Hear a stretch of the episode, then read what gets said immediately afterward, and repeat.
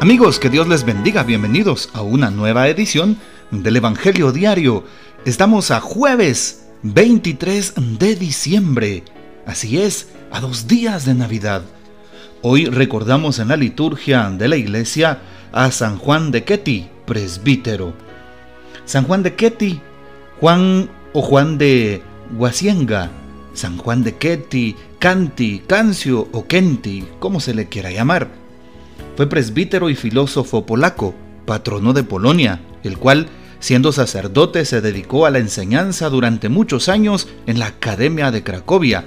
Después recibió el encargo pastoral de la parroquia de Olcusia, en donde, añadiendo a la recta fe un cúmulo de virtudes, se convirtió para los cooperadores y discípulos en ejemplo de piedad y caridad hacia el prójimo. Pidamos pues la poderosa intercesión de San Juan de Ketty, presbítero. Bien, vamos ahora a tomar el texto del Evangelio según San Lucas capítulo 1 versículos del 57 al 66. Por aquellos días le llegó a Isabel la hora de dar a luz y tuvo un hijo.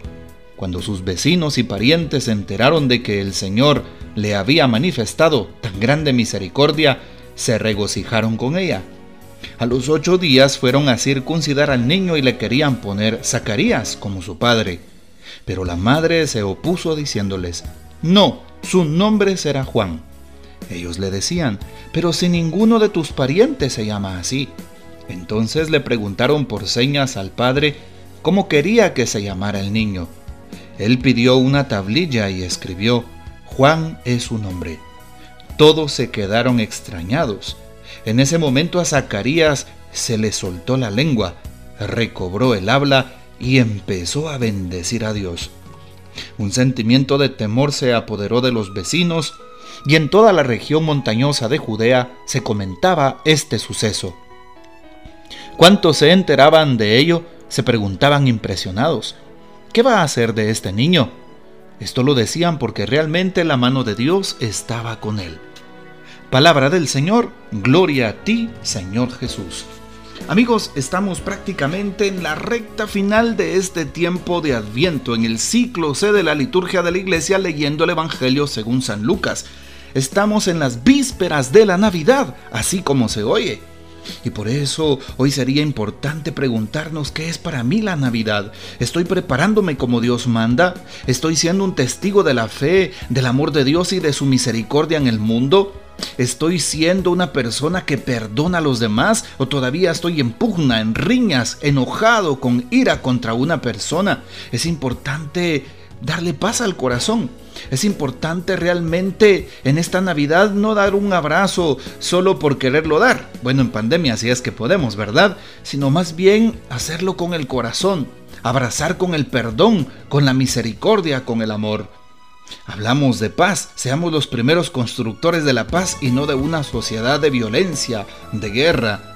Seamos constructores de la justicia y no de una sociedad impune, llena de, llena de injusticias, de odios, el uno contra el otro, de racismos.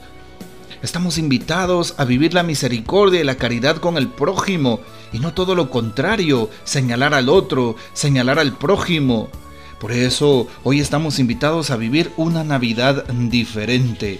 Así es, ser mensajeros del Señor. De hecho, hoy en la primera lectura, el profeta Malaquías capítulo 3.1 nos recuerda eso.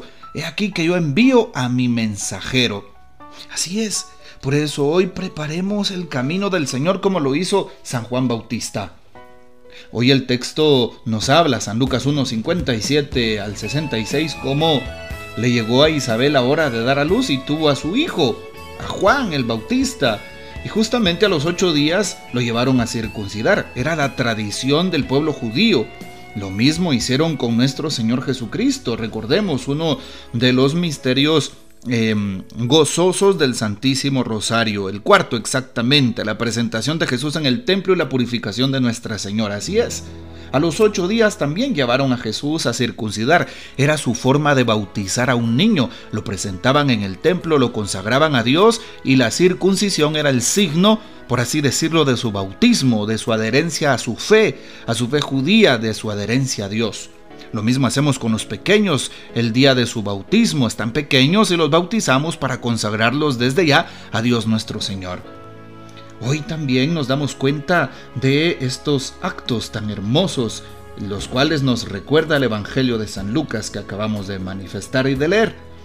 Hoy también nos damos cuenta cómo le quieren poner Juan. Nadie, nadie de los presentes quería ponerle ese nombre, puesto que los varones, especialmente primogénitos, heredaban el nombre del padre para que la descendencia continuara y no se rompiera ese vínculo, esa línea especial de sangre. ¿Y qué pasa entonces? Eh, su madre, Santa Isabel, se opone. Y cuando le preguntan a Zacarías a través de una escritura en una tablilla, pues estaba sin poder hablar, manifiesta Juan es su nombre. Y ahí se le suelta la traba de la lengua y empieza a exclamar el nombre de nuestro Señor y la oración que conocemos en el, en el Benedictus o como el Benedictus en, el, en la liturgia de las horas en laudes. Así es. Y por eso hoy también nosotros debemos de alabar a Dios. Que se suelte la traba de nuestro corazón. Aprendamos a amar a Dios que se suelte la traba de nuestra lengua, aprendamos a glorificar a Dios, a ser evangelizadores todoterreno, es decir, en todo tiempo, en todo momento, en toda circunstancia, aprender a hablar de Dios. Cuánto hablamos de los demás, cuánto hablamos del prójimo, del prójimo, cuánto hablamos de los chistes del día, del meme del día en las redes sociales, pero realmente cuánto hablo de Dios, me identifico con Jesús, ¿será que realmente cumplo su palabra? Esta es la invitación también de hoy valdría la pena darnos cuenta cómo eh, el Señor se manifiesta a su pueblo y lo hace desde el nacimiento de Juan el Bautista y por eso nos damos cuenta que hoy le ponen un nombre. El nombre supone ya una misión. Así es.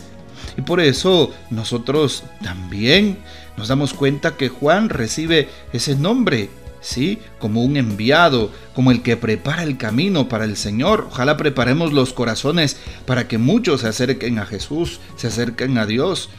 También Jesús recibe un nombre. El ángel le dice a María, le pondrás por nombre Jesús y será el redentor, el libertador de su pueblo. Y así lo hacen, no le ponen a, al Mesías José como su padre, no, le ponen Jesús como lo mandó el Señor.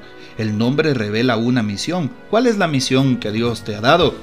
Pregunta cuál es el significado de tu nombre. Hace muchos años le ponían a los niños el nombre del el calendario litúrgico del santo del día. Hoy evidentemente ya no, pero qué hermoso saber el significado de tu nombre.